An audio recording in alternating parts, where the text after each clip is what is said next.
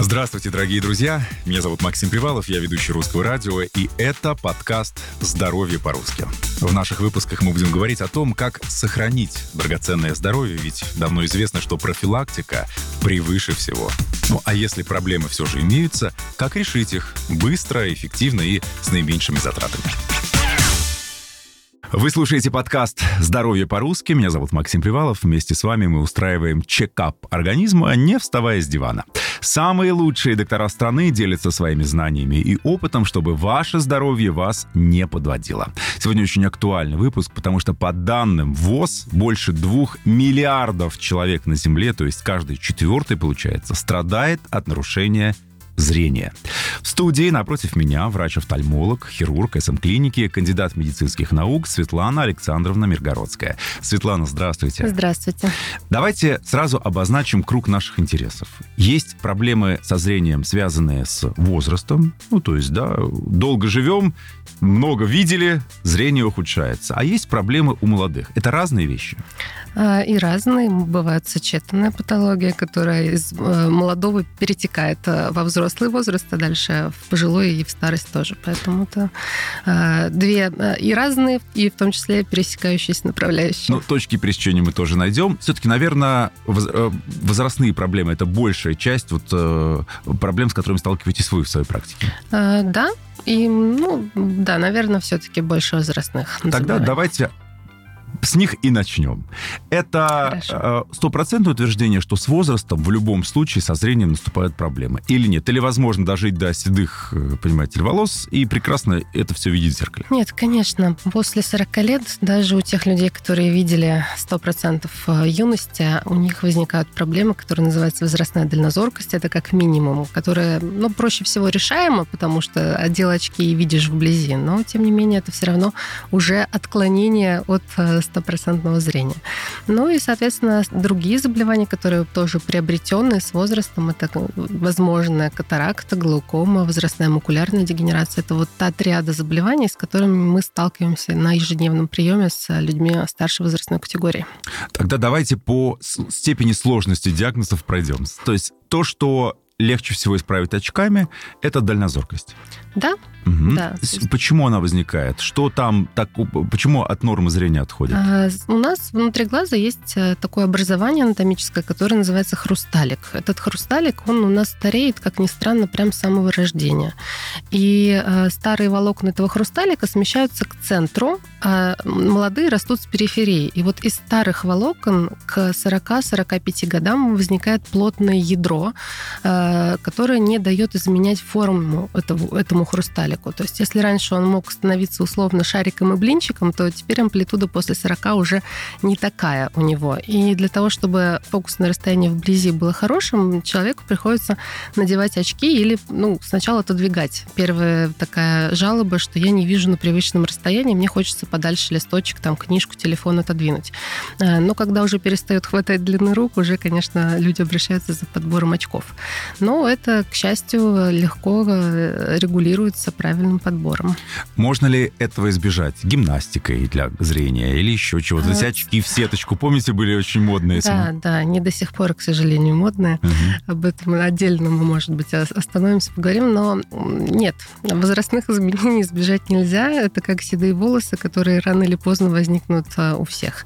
А, повлиять на это очень сложно. Нет доказательных способов, которые могли бы сделать вещество хрусталика более мягким, не уплотняться, не не стареть. Поэтому неизбежный процесс. Даже если корзинами чернику вы будете есть по Конечно, утрам, все равно это не да. поможет. Заедать морковкой со сметаной все равно не поможет. Угу. Поэтому придется рано или поздно с этой проблемой столкнуться. Единственное, что она по-разному проявляется у людей. Те, кто видели 100% юности на все расстояния, у них вот э, близ выпадает, им приходится одевать очки. Те, кто близорукие, они чуть дольше компенсируют этот процесс, но, тем не менее, тоже в своих привычных очках они также теряют фокус фокус вблизи. То есть это коснется неизбежно всех. А бывает так, что человек был близорукий, а с возрастом зрение Выр... Естественным образом вырос... выровнялось. Это... Минус на минус дало, дало плюс. Да, это вот э, не работает здесь математическая модель.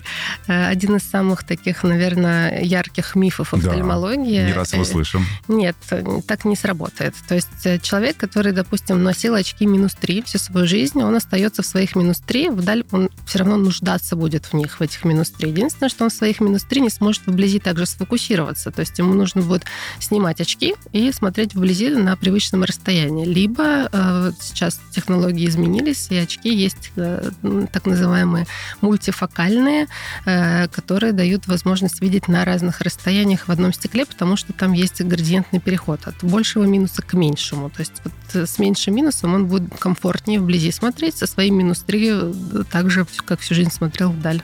А за счет линз тоже можно решить этот вопрос? Контактные линзы, да, тоже существуют. Такие, которые называются прогрессивные садидации, то есть вот с этим добавочным плюсом для близи. Mm-hmm. То есть этот вопрос тоже решаем. Для тех, кто привык носить контактные линзы всю жизнь, они в 45 также их будут носить, просто немножко другую модификацию. А если человек не привык, то вот эти новые линзы тоже, тоже, тоже вполне справят ну, ситуацию? здесь нужно смотреть, потому что не все могут в целом носить контактные линзы. Это такая опция, которую надо попробовать, пока mm-hmm. не попробуешь попробуешь, не узнаешь. Хорошо.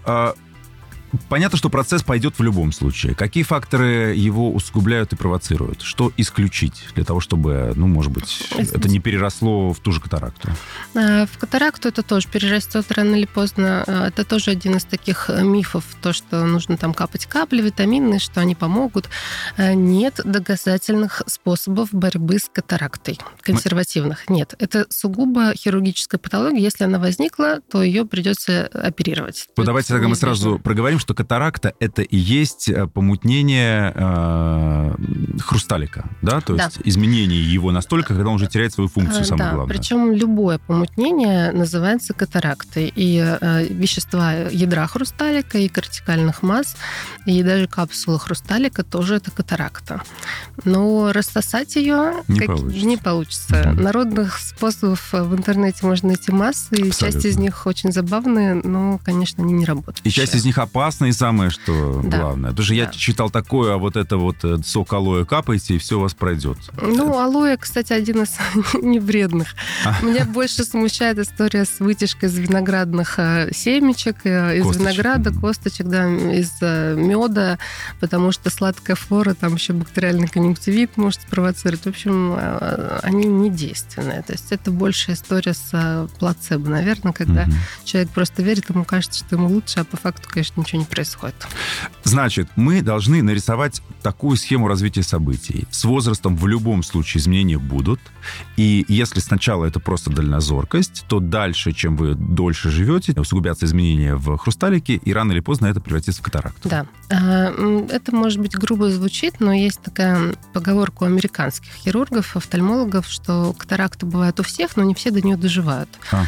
А, потому что здесь, опять же, возрастные изменения, вот это как с сединой. Я люблю этот пример приводить, потому что кто-то там в 25 лет уже появляются первые седые волосы, а кто-то в 60, и у него ни одного седого волоса. Вот то же самое здесь.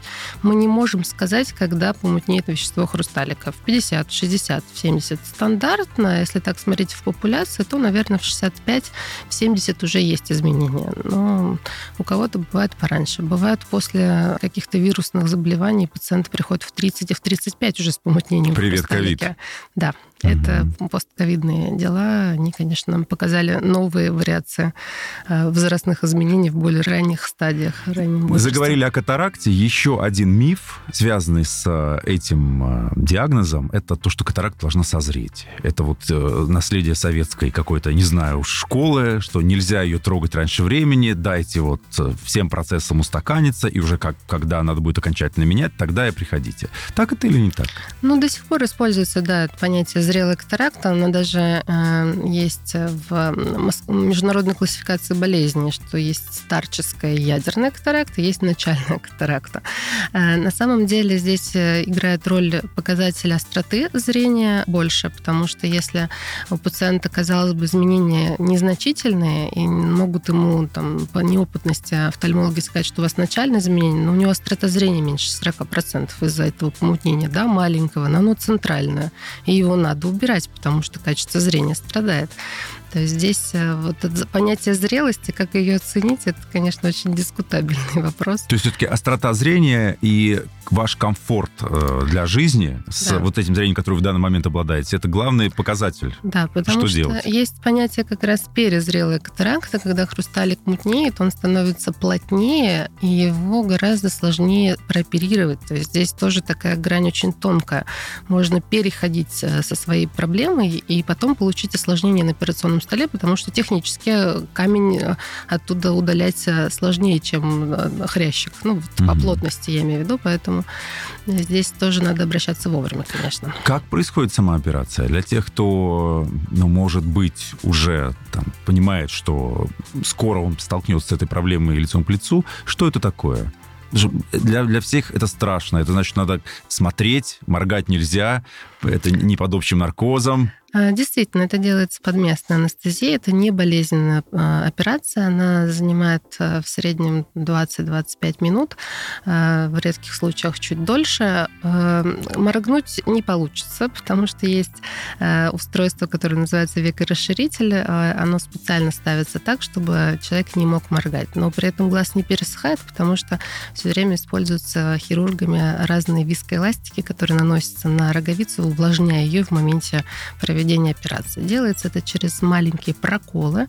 Э, сейчас э, технологии все шагают вперед на уменьшение этих проколов, то есть это прям совсем маленькие дырочки, ну, 1,8-2,0 миллиметра.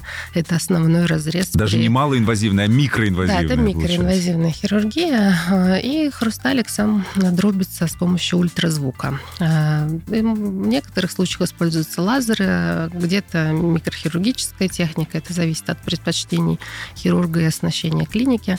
Э, но основное э, это вот маленькие разрезы и ультразвук, которым дробится хрусталик и микрокусочками оттуда удаляется. Искусственный хрусталик имплантируется через этот же маленький надрез э, в свернутом состоянии. Он находится в специальном инжекторе. Мы его вводим внутрь глаза свернутым, и там он уже раскрывается. Мы его имплантируем в капсульный мешок, где был изначально свой родной хрусталик. То есть эта технология уже отработана годами, десятилетиями даже, и она не болезненная, она не опасная, она э, высокоэффективная, бояться этого не нужно.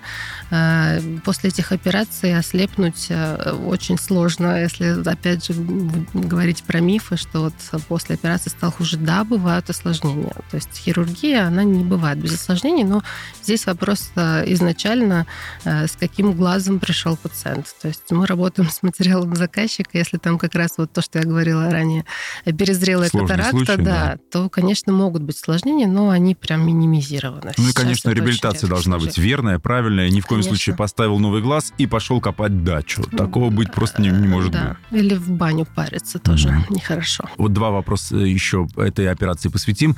Какие э, хрусталики, я с надеждой спрошу, делают ли хорошие в России? А, в России делают хорошие. У нас есть завод в Нижнем Новгороде, кто изготавливает э, хрусталики. Неплохие. Э, конечно, статистически мы все равно имплантируем больше зарубежные. У нас, американцы, корейцы? Американцы, японцы, японцы, немцы, Бельгии. Неплохие хрусталики. Но э, здесь все-таки, конечно, американские, наверное, преимущество mm-hmm. имеют над остальными. Какая гарантия? То есть с хрусталиком с этим уже ничего произойти дальше не сможет? нет. Сейчас э, хрусталики современные, они э, не подвергаются каким-то коррозиям и так далее. А из чего, кстати, они? Что это такое? Э, разные есть варианты, но в основном это полиметилметакрилат. То есть это вот условно пластик, угу. так если образно говорить. То есть до конца жизни этого хрусталика должно хватить, да. срок не ограничен. Есть понятие вторичная катаракта, когда мутнеет мешочек, куда имплантируется хрусталик. То есть э, сам родной хрусталик, он висит в таком капсульном мешке на связочках внутри глаза. И этот мешочек в момент операции проведения мы в передней стенке делаем отверстие, э, вычерпываем ультразвуком, угу. так грубо говоря, содержимое, и в этот же мешочек потом имплантируется искусственный. Вот э, задняя стенка этого мешка, которая не тронута была в момент операции, она в течение пяти лет по статистике в, там, в 30-50% случаев может э, тоже мутнеть. Но этот процесс э, решаем вообще еще проще. То есть это лазером э, вырезается окошко э, в задней капсуле амбулаторно в течение двух минут и абсолютно нечувствительно. То есть э, сейчас с этим проблем нет. Сам хрусталик искусственный, конечно, никак, он ставится единожды. Бывает, когда какие-то старые хрусталики приходится реимплантировать, но это уже тоже практически сейчас не происходит. Ну, просто несовершенство технологий, да, ну, да тому виной. Ну, ну, да, или какие-то проблемы, там, травмы глаза, mm-hmm. когда просто фиксация у него изменилась, и там нужно менять хрусталик. Mm-hmm. Но То есть не 20-25 минут вся операция. Какая реабилитация? Что, месяц? Нельзя летать, наклоняться? А, летать можно. Нельзя стоять в наклоне долго вниз лицом, как на грядках, или как руками у нас любят люди полы мыть. Mm-hmm. Вот в позе страуса mm-hmm. нельзя находиться, так э, скажем. Бани, сауны, то, что усиливает отек на роговице, нужно капать капли в течение месяца после операции. Первые сутки нельзя мыться э, и голову мыть в том числе, дальше уже можно будет. Ну, в общем, там ограничения не такие большие, чтобы бояться откладывать эту операцию. Ну, то есть отпуска вполне хватит для того, чтобы вернуться вполне. потом к обычной жизни и забыть об да. этом и идти дальше смело по жизни. Вот вы про лазер говорили, это еще одна история очень популярная, да, вот лазерная коррекция зрения. Из серии начало ухудшаться зрение, там, близорукость или дальнозоркость, лазер тебе в помощь.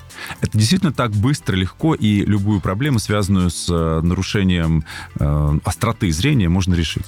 А, смотрите, с лазером вот неправильная изначально постановка начала падать зрение. Нет, лазер хорошо работает, когда зрение упало, и оно стабильно, потому ага. что нельзя делать лазерную коррекцию зрения пациент, пациенту, который находится еще на стадии прогрессирования, то есть на стадии падения, потому что мы сделаем, а зрение продолжит падать и будет откат по минусу. А, а вообще технология, конечно, хорошая. Она успешна тем, что помогает человеку за 10 минут избавиться от очков, линз и пользоваться качественным зрением. Я сама оперированная. Я это могу заявить от первого лица. У меня 12 лет назад была лазерная коррекция у самой. Э, это был мой осознанный выбор, когда я уже стала оперировать.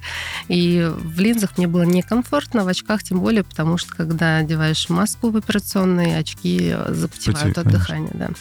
И я очень довольна лично, мой опыт, э, тем, что вот я теперь вижу. И 12 лет я вижу. Я уже настолько привыкла, что искренне удивляюсь, находя какие-то фотографии своих, где я в очках. Мне кажется, что я так выглядела всегда, и очки никогда не носила. Поэтому, конечно, это удобная, хорошая э, операция, но для нее нужны определенные условия, э, чтобы получить хороший, долгий результат. И есть определенные противопоказания, при которых нельзя эту операцию проводить, поэтому тут с индивидуальным подходом к каждому пациенту. Условия, что вы имеете в виду? Что остановился сам процесс, да, чтобы его поймать на какой-то стадии? Да, нельзя оперировать пациентов, когда есть прогрессия падения зрения, нельзя оперировать пациентов, которые находятся в положении, девушки беременные, mm-hmm. даже на ранних стадиях нельзя. Нельзя в течение шести месяцев после родов оперировать, потому что непредсказуемый процесс регенерации может быть из-за гормонального фона. А, нельзя оперировать пациентов, когда есть угроза развития кератоктазии, когда а, возможны изменения роговицы в послеоперационном периоде, но это можно прогностически а, просчитать. Поэтому здесь эти риски мы все тоже оцениваем оцениваем перед операцией. То есть в любом случае, это консультация с доктором. Конечно. Это совместное Конечно. решение, обдуманное назначение. Это не то, что вы себе, эх, пойду, пойду себе подарок сделаю на день рождения. Ну, так многие делают. Пойду себе глаза сделаю. Да. Ну, это неплохой вариант себя порадовать, но нужно, конечно, со специалистом несколько раз обсудить и выбрать технологию, потому что лазерная коррекция это не одна операция, их а, разные есть модификации, и есть те, которые там более приятные по финансовым соображениям, но угу. менее подходящие конкретно этому пациенту. Поэтому здесь надо все рассчитывать. Точно. Все индивидуально, вы да. случайно сказали. Хорошо. Я правильно я понимаю, что вот как заложено природой, как механизм вашего персонального там, прощания с остротой зрения, так все и будет. И никакие компьютеры, чтение в полутьме книги, просмотр за поем сериалов на это не влияет? Или все-таки это усугубляет? А, усугубляет. Есть э, такое, наверное, правильное понятие, что проблемы со зрением – это многофакторность, как правило. То есть это и генетическая предрасположенность, и э, факторы там, условий труда. То есть нужно соблюдать определенный режим зрительной нагрузки для того, чтобы сохранить э, то, что дано природой, и не усугублять.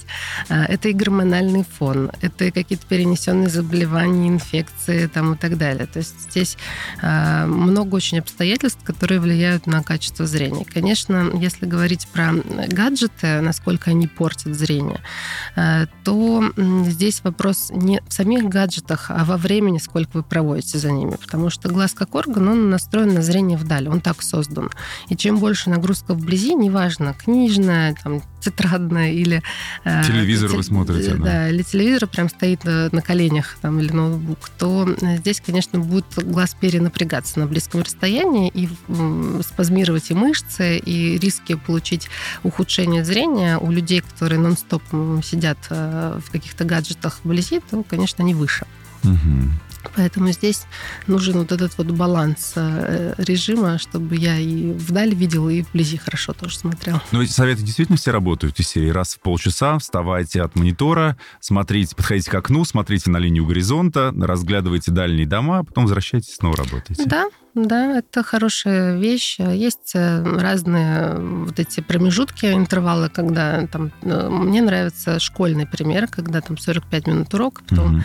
5-10 минут перерыв, то есть как переменка вдаль посмотреть. Главное смотреть не от э, мониторов телефона, все-таки действительно куда-то вдаль посмотреть, отвлечься. А есть правило 20-20-20, когда в течение 20 минут вы работаете, а потом на 20 секунд смотрите на 20 футов вдаль. 20 футов это ну, 5-6 метров. А, то есть 20 минут работы, 20 секунд 5, на 5 метров вдаль посмотрели. Но здесь это надо прям, наверное, будильник ставить, потому что каждые 20 минут отрываться от интенсивной какой-то работы, когда тебе надо сосредоточиться, ты просто технически не сможешь. Да, и коллег предупредить, что с тобой все в порядке, ты просто на гимнастике. Да, да. А, хорошо. Давайте вот еще какой момент обсудим рекомендуют специалисты всех э, областей, профилей и назначений раз в сколько-то, там, в полгода, в год посещать специалиста профильного, чтобы мониторить состояние там, того или иного органа, его работоспособность. То, что касается зрения, как часто нужно посещать специалиста? Раз сколько заглядывать в ваш кабинет? Ну, смотрите, если э, нет жалоб, если у человека стопроцентное зрение, то раз в два года. Угу. Если все-таки э, ребенок, у которого выявлена близорукость, то его уже приглашают на прием к специалисту в индивидуальном графике. Как правило, это раз в 6 месяцев, для того, чтобы оценивать, растет, не растет глаз, падает, не падает минус. То же самое касается гиперметропов раз в 6 месяцев, то есть э, кто родился уже с дальнозоркостью, и у кого уже стабильное зрение, нет падения, но все равно есть отклонение от правильной рефракции, мы встречаемся раз в год. После 45 лет раз в год, вне зависимости от жалоб и состояния. То есть нужно смотреть, потому что как раз вот эти возрастные изменения, они могут проходить э, достаточно быстро. И оценить э, пациент самостоятельно не всегда себя может. Есть определенные методы исследования, которые позволяют это сделать на приеме э, и на, на ранних этапах а, обнаружить патологию. Поэтому раз в год после 45. Запланируйте себе визит к доктору, это важно. Это важно, действительно, если вам за 40, это для вас сейчас была ремарка. И еще один диагноз, с которым сталкиваются многие, если катаракта – это хрусталик, это изменение хрусталика, то глаукома – это, насколько я помню, насколько я понимаю, это связано с давлением.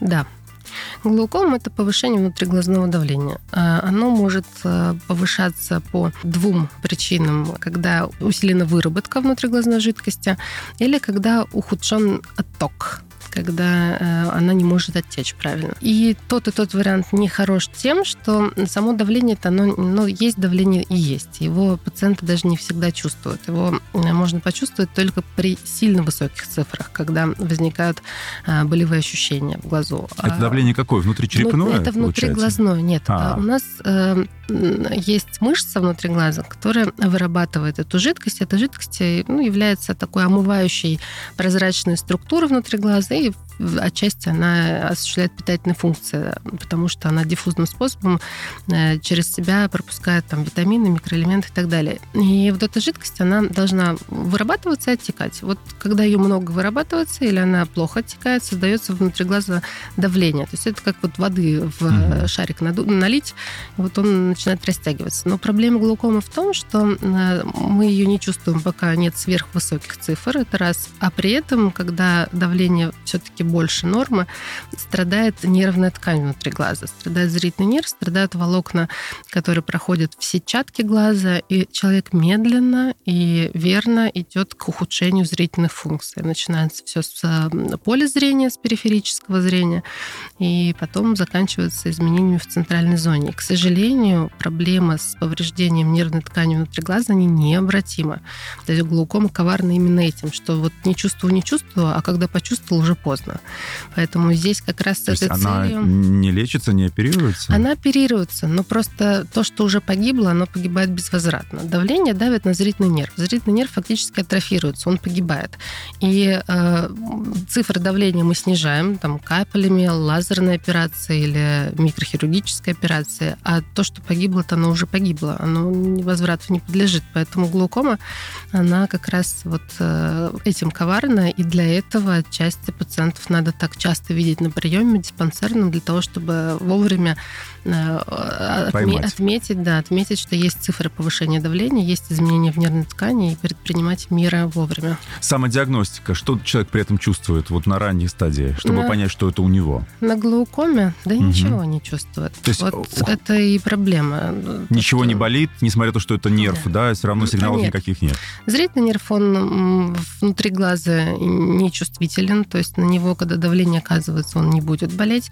А, есть жалобы определенных пациентов с глаукомой, когда возникает резкое повышение давления, а, называется острый приступ глаукомы, там, да, там болит глаз, там нарушается отток, а, возникает боли в глазу, в надбровной дуге с радиацией в висок, в половину лба и так далее.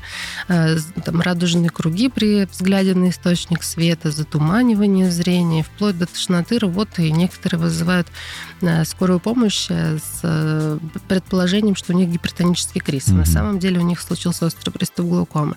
Эм, здесь, ну, это вот такие редкие, можно сказать, случаи, когда вот он так протекает чаще, когда плавно повышается давление, и человек ничего не чувствует, просто почему-то глаз стал хуже видеть в какой-то период. А когда начинаешь уже обследование э, э, у себя в кабинете, оказывается, что на самом-то деле уже несколько лет глаукомы, и вот он просто обратился тогда, когда уже зрительные функции стали страдать. Почему происходит это? Можно ли этого избежать? Или это тоже процесс, который просто связан с износом и старением?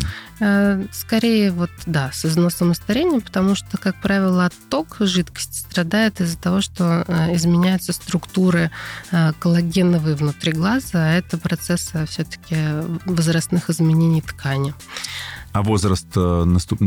обнаружения, да, наступления вот этого По-разному. недуга? По-разному бывает. Есть глаукома у молодых, я имею в виду 40-летних, угу. там, 50-летних людей, есть в более старшей возрастной категории.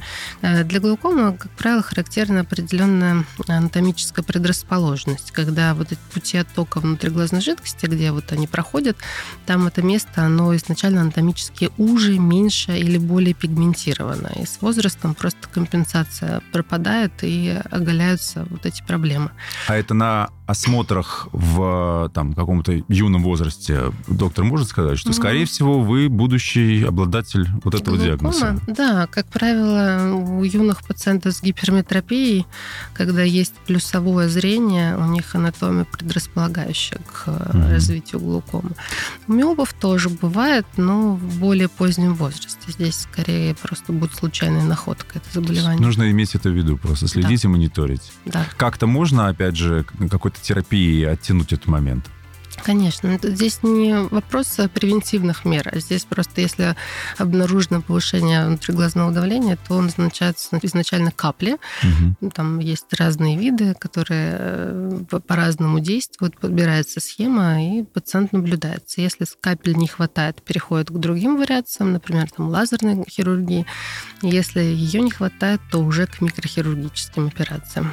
Хорошо, бывает ли комбо, ну, комбо в кавычках мы сейчас возьмем, когда и и катаракта, и глаукома у человека одновременно. Да, бывает. И нередко, надо сказать. Но тут вопрос в том, что сочетанные операции тоже проводятся, поэтому этот вопрос тоже решаем. Это не то, что пациент бедный, несчастный, сейчас хрусталик ему поменяют, а с глаукомом он будет страдать до конца дней. Нет. Это все на современном этапе развития медицины э, легко э, оперируемое, легко решаемо, но опять же нужно понимать, что глаукома диагноз неснимаемый. Э, невозможно от нее избавиться. Если он стоит, то он будет стоять до конца. Главное, чтобы глаукома была компенсирована и не прогрессировала, то есть не повышалось давление и не страдала нервная ткань, которую мы оцениваем не глазом а на осмотре, угу. а на специальном приборе с достоверной микронной точностью, который считает а, поврежденные нервные волокна. То есть если мы поставили такой диагноз, значит, просто меняем качество своей жизни. Живем да. по-другому, постоянно да. за этим следим. Да, именно так. И да. делаем так, чтобы она не прогрессировала. Хорошо. Это две крупные проблемы мы разобрали. Третья какая? Третья – это возрастная макулярная дегенерация. Это изменение сетчатки, сетчатки. в центральной зоне. А, она э, сейчас нередко встречаемая, наверное, э, больше потому, что сейчас э, очень хорошее оборудование везде появилось. Мы имеем возможность теперь ее диагностировать с достоверностью больше, чем раньше. Она бывает двух форм основных. Это влажная и сухая. И одна и вторая нуждаются в лечении. Там просто единственное, что разные векторы лечения. Но заболевание тоже неприятное тем, что э, зрительные функции забирают очень здорово. И если вдали зрение еще у пациентов сохраняется, то есть они могут там себя обслуживать, могут перемещаться в пространстве, то с чтением проблемы возникают из-за макулярных дегенераций достаточно выраженная. Пациенты работающего возраста или просто те, которые в возрасте, но еще работают, они, конечно, испытывают большие проблемы, если поздно выявлен диагноз. Опять же, давайте разберемся, можно ли это исправить. Или если это случилось, то это уже... А, если случилось так же, как и глаукома, диагноз не снимется, но вопрос, а, что будет стоять слово ремиссия или обострение, а, если пациент не лечится. Поэтому, но проблема это тоже э, излечимая, скажем так. Ее можно скомпенсировать. А механика образования это что? Истончение сетчатки получается? Разные вариации. Первое, если говорить про сухую форму макулодистрофии, это когда под сетчаткой э, накапливается продукт обмена веществ э, именно пигментного эпителия сетчатки. И сетчатка деформируется. Она деформируется в центральной зоне, и плюс к этому э, в ней ухудшается питание, и она истончается. И получается, что деформация плюс истончение – это ухудшение зрения, потому что именно этой зоной мы смотрим. Это место, где ну, в общем-то, формируется зрение угу. в глазу. А, а влажная форма макулодистрофии связана с тем, что под сетчаткой растут сосуды, которых там быть не должно.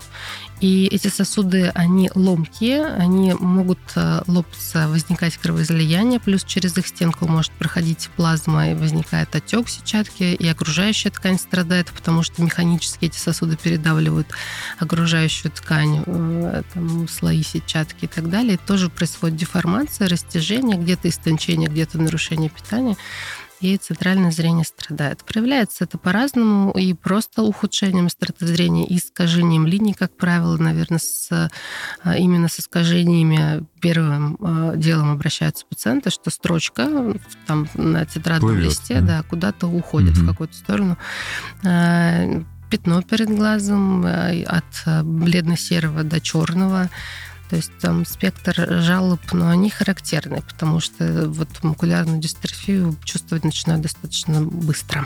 Вообще достаточно коварный орган, да, потому что если, допустим, у тебя начинает что-то вдруг а, она болит, ты понимаешь, что функция потеряна, mm-hmm. ты достаточно... То здесь процессы могут проходить Они достаточно не, безболезненно. Да, да, не безболезненно, медленно. И вот э, здесь э, в этом сложность э, именно в плане самодиагностики. Угу, Поэтому абсолютно. я никогда пациентам не рекомендую заниматься самолечением, самодиагностикой, потому что здесь время упускается. Лучше обращаться к специалисту, даже с диспансерной целью, вот по графику там раз в год приходить, чтобы если какие-то изменения сразу они были отслежены. А может быть еще что-то такое, на, на чем стоит сакцентировать внимание? Вот три основные, да, три, три белых коня. Есть еще какие-то заболевания, которые которые не так часто, может быть, встречаются, но необходимо о них сказать и упомянуть? А, остальные проблемы, как правило, связаны, если про возрастные заболевания говорить, со слезными путями. Э, очень часто возрастные пациенты ощущают э, излишнее слезоотделение, э, там, слезотечение на улице, при ветре и так далее. И здесь нужно обращаться к специалисту-офтальмологу, но с направлением околопластической хирургии, который занимается именно слезными путями, слезными органами.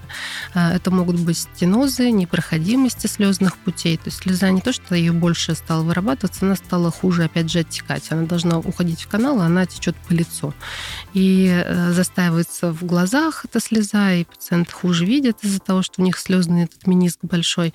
Вот, э, наверное, это четвертое такое большое направление, но остальная патология, это тоже касающаяся сетчатки, это э, часто возрастные изменения, которые называются перитональный фиброз, когда по сетчатке сетчатке растет пленочка, как целлофан такой, э, распространяется в центральной области, опять же подтягивая сетчатку за собой и изменяя ее форму. И пациенты тоже чувствуют искажение и ухудшение стратозрения. Но это хирургическая патология, которая решается витрютинальным хирургом. Это направление хирургической деятельности офтальмологической.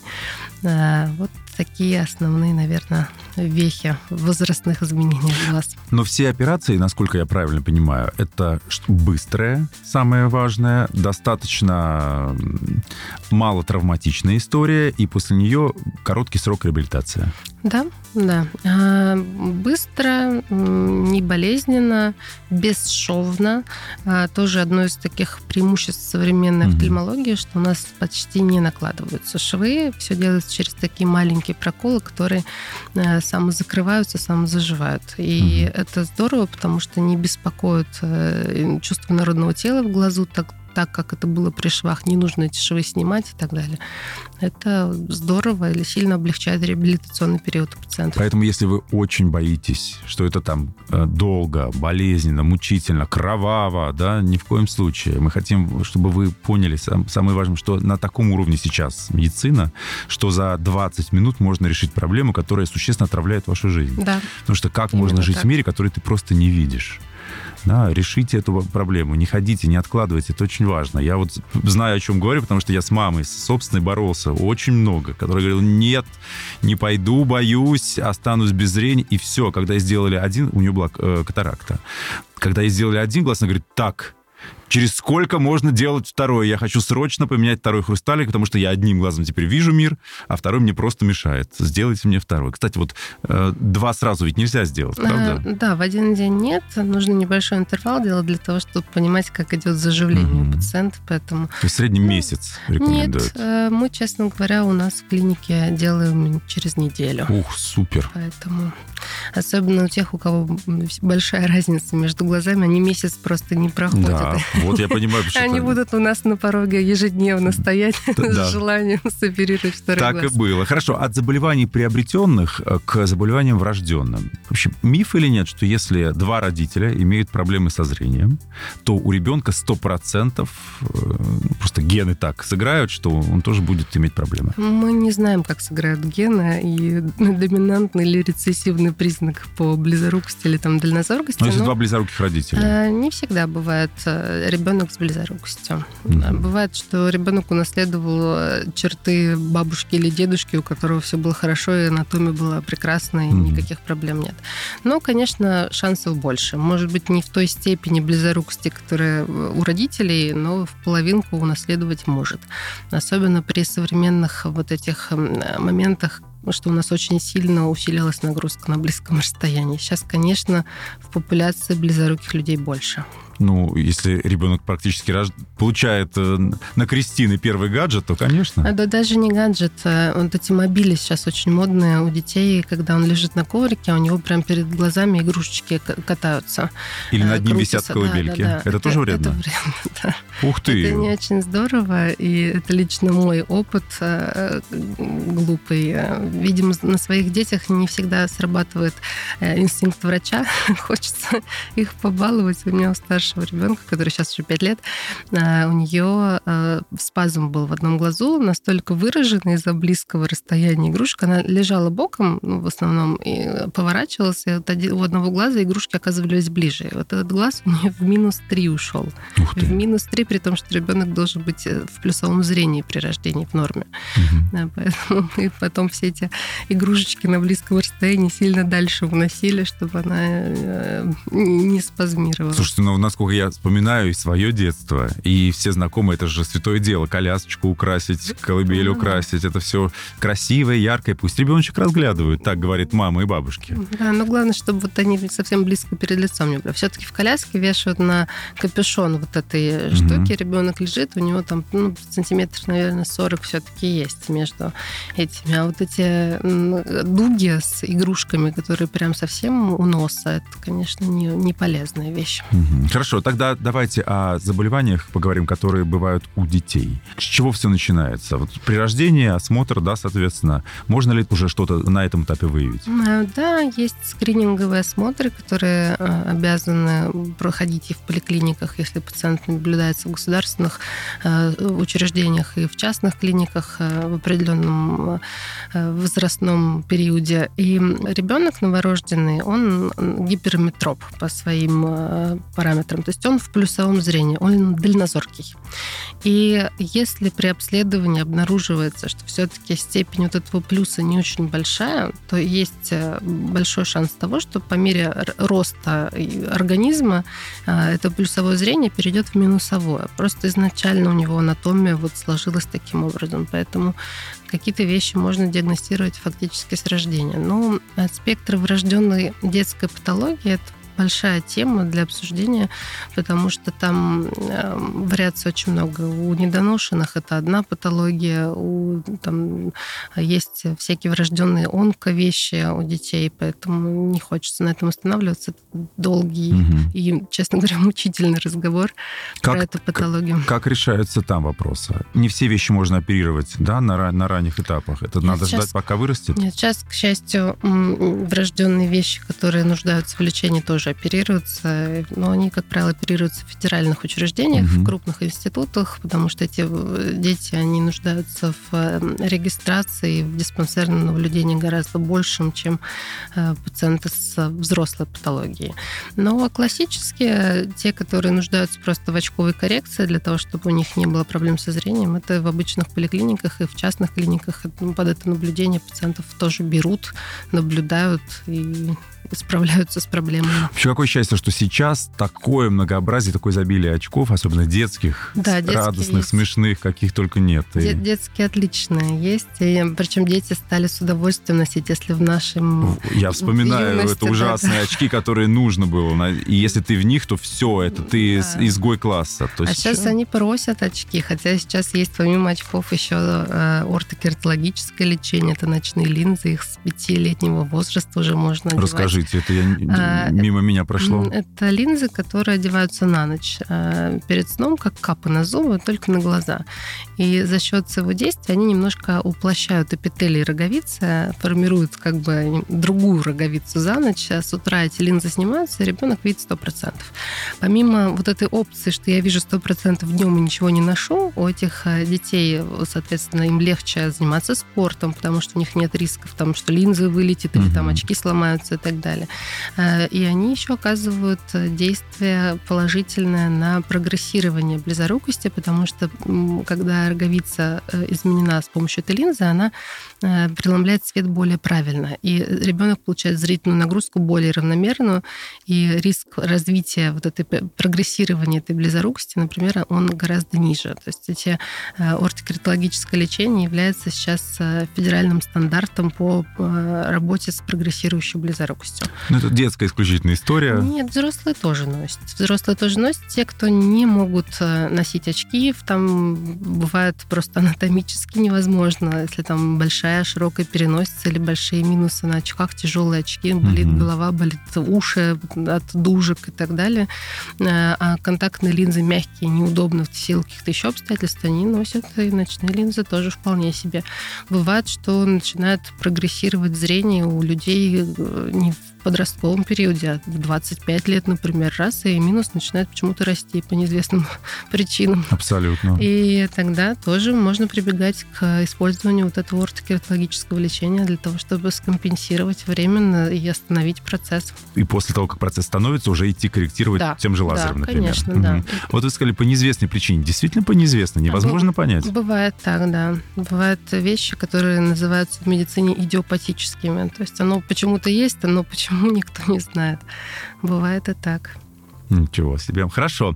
Давайте тогда перед тем, как мы зафиналим нашу беседу, еще обсудим несколько мифов. Э, там, правда ли или неправда, что у людей с определенным цветом глаз больше шансов, там, не знаю, на ухудшение зрения. Вот говорят, что кореглазые лучше видят, чем светлоглазые. Или это все исключительно...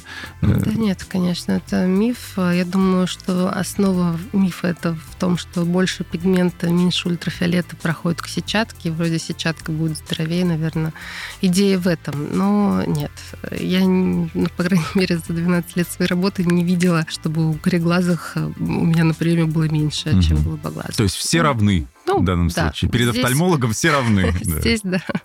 Скорее всего, равенство, братство. Хорошо. Что, что как, как следить? Что пить? Что принимать? Как, что капать? Или если вас ничего не беспокоит, то не надо. Туда, если что-то работает, не надо механизм пытаться улучшить. Э, да по, по факту лишние капли тоже не нужны. Э, если есть эм, э, все-таки ощущения какие-то дискомфортные в моменте работы, то можно использовать слезозаместительную терапию. О ней расскажет офтальмолог на приеме. Слеза натуральная? Э, натуральная слеза нет. Она очень жидкая. Смысл вообще слезозаместительной терапии в том, чтобы слеза своя не испарялась из глаза так быстро, угу. чтобы все-таки было увлажнение. Натуральная слеза, она идентична своей, она будет быстро уходить. Здесь используются слезозаместители. Это, как правило, препараты, которые содержат гиалуроновую кислоту, создающую такой вот барьер, как как э, пленочку угу. жидкостную, скажем так, на поверхности глаза, которая не даст испаряться. Но препараты э, разные, они разные по концентрации гиалуроновой кислоты, поэтому здесь нужно просто смотреть э, масштаб проблемы, то есть насколько быстро. Это тоже тест определенный, который проводит офтальмолог и подберет вам препарат, который вам нужен. Капать капли витаминные в глаза, это, мне кажется, просто выброс денег, потому что, чтобы витамины туда попали, внутрь глаза. То есть питать поверхность нам не надо, нам надо ее увлажнить. Угу. Вот лучше использовать гиалуроновую кислоту без э, консервантов. А витаминные капли, они все содержат консерванты, которые подсушивают слизистую, а внутрь как они проникнут? Э, у нас очень много плотных структур в глазу. Это склера, это роговица, потом после роговицы влага передней камеры, вот, которая к глаукоме относится, потом радужка, влага задней камеры, хрусталик, стекловидный и сетчатка. Как он это все пройдет, эта капля? Ну, конечно, нет. То есть это больше такая маркетинговая история, которая не нужна пациенту. БАДы для улучшения зрения то же самое? Э, с БАДами другая ситуация. Здесь вопрос, какие БАДы. Потому что, например, э, то, что мы обсуждали с вами, макулярную дегенерацию, угу. у пациентов в сухой форме, когда есть друзы, э, БАДы с лютеином, они позволяют им сохранять стабильность процесса. Поэтому... Но, опять же, сам себе ты не назначишь и не Конечно. диагностируешь. Ну, ты сам себе просто диагноз макулярной дегенерации не поставишь. Вот, я про это говорю, да. Более того, даже офтальмолог на обычном приеме не поставит. Здесь нужна оптическая когерентная томография, чтобы достоверно э, провести э, диагностику. Поэтому, да, это офтальмолог, да, он может назначить БАД. Это не значит, что плохой офтальмолог, это значит, что он имеет основания для назначения таких. Хорошо, ну, приходишь в аптеку, рядом с кассой огромное количество БАДы, добавки для остроты зрения, для этого. Это работает или это просто... Нет, остроту зрения БАДами, добавками не вылечишь. То, То есть не хочу название сейчас произносить да, вслух не никаких. Рекла... Рекламы не будет, но здесь просто э, очень... У нас люди любят лечиться вообще в mm-hmm. целом. Э, и лучше без хирургии. То есть они могут оттягивать процесс до последнего. А вот э, такие любые коммерческие предложения в виде витаминов для глаз им хочется приобретать, потому что им кажется, что я вот попью, да. я к хирургу там не попадут. Волшебная они, выжимка из черники? Ну вот да. И поэтому они с радостью это покупают, но, конечно, это не очень работает. Самостоятельно покупать даже витамины нельзя.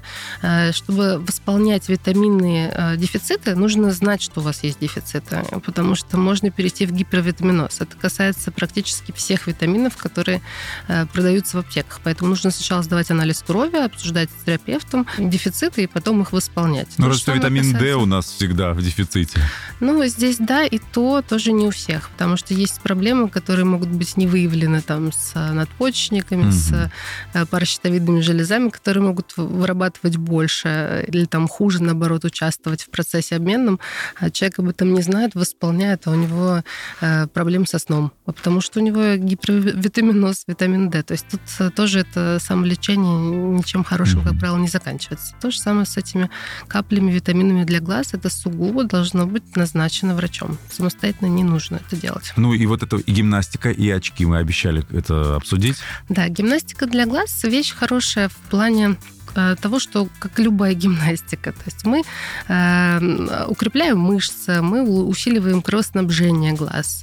Это неплохо, но переоценивать гимнастику и думать, что если мы будем ее делать, у нас не будет проблем со зрением, нет, так тоже не сработает, они все равно будут, как минимум возрастные. Но э, если человек э, дисциплинирован, если он может делать гимнастику ежедневно в течение там, 10-15 минут для глаз, это хорошо, потому что у него мышцы будут более э, эластичны, эластичны, будут лучше работать, не будет спазма мышечного, будет лучше кровоснабжение глазного яблока, переднего отрезка глаза, лучше слезопродукция та же. То есть это ну, благо. Но я таких людей не знаю. Даже те, у кого есть проблемы со зрением, им в целом неплохо бы это делать, и в рекомендациях это звучит, они этим не занимаются. Поэтому э, это, конечно, так не получится. Что касается очков в дырочку, это не лечебное. Откуда? Не лечебный что, прибор. Что это? Откуда? Как, кто, как они появились? Появились вообще? Они появились, есть э, такое мнение, что они были созданы э, в военное время вообще для солдат, э, потому что они из пластмассы они не стекол, тогда использовались э, в то время стеклянные очки, и в силу ранений и так далее э, они не давали оскольчатого mm-hmm. поражения глаз. А при этом они улучшают зрительные функции у всех людей за счет вот этого диафрагмального эффекта, то есть за счет дырочки. А когда э, световой пучок попадает более тонким пучком на сетчатку, получается, усиливается контрастность и усиливается качество зрения за счет этого. Но снял очки, и как бы как обычные очки, ты опять не видишь. То есть они временно улучшают зрение, пока ты в них.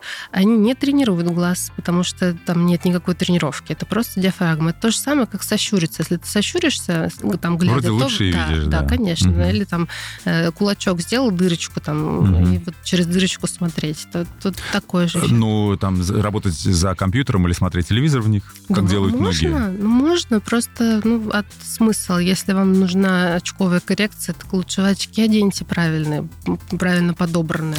Ну, тут другая психология. Тут серии...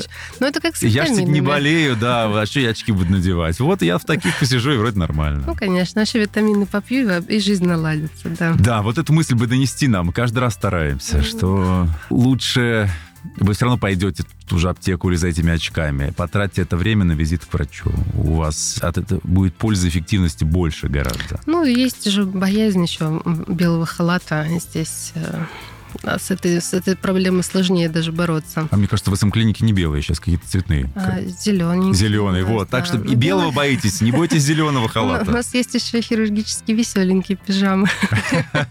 Там ну, с цветочками, рисунками. Светлана Александровна выйдет вот в, в цветном каком-то вас встречать. Что напоследок скажете нашим слушателям? Что нужно не заниматься самодиагностикой, не заниматься самолечением, а все-таки обращаться к специалистам, даже если вас ничего не беспокоит беспокоят с целью профилактики, потому что любую болезнь легче лечить на этапе начальном, не когда она уже далеко запущена. Поэтому берегите себя, свое зрение, обращайтесь к специалистам. Золотые слова, подписываюсь под каждым. И мне кажется, получилась у нас прекрасная беседа, и даже зрение улучшилось от нее. Вот как-то лучше видеть я стал, по крайней мере. А, в студии, напомню, была напротив меня врач-офтальмолог, хирург СМ-клиники, кандидат медицинских наук Светлана Александровна Миргородская. Светлана Александровна, спасибо огромное. Ну и вы тоже, пожалуйста, будьте здоровы, потому что вы всегда о нас, о нас, а мы вот теперь в вашу сторону. Будьте Спасибо здоровы. большое. Спасибо. Приятно. Да, до следующих встреч. Это подкаст «Здоровье по-русски». Берегите себя, пожалуйста. Имеются противопоказания. Проконсультируйтесь со специалистом.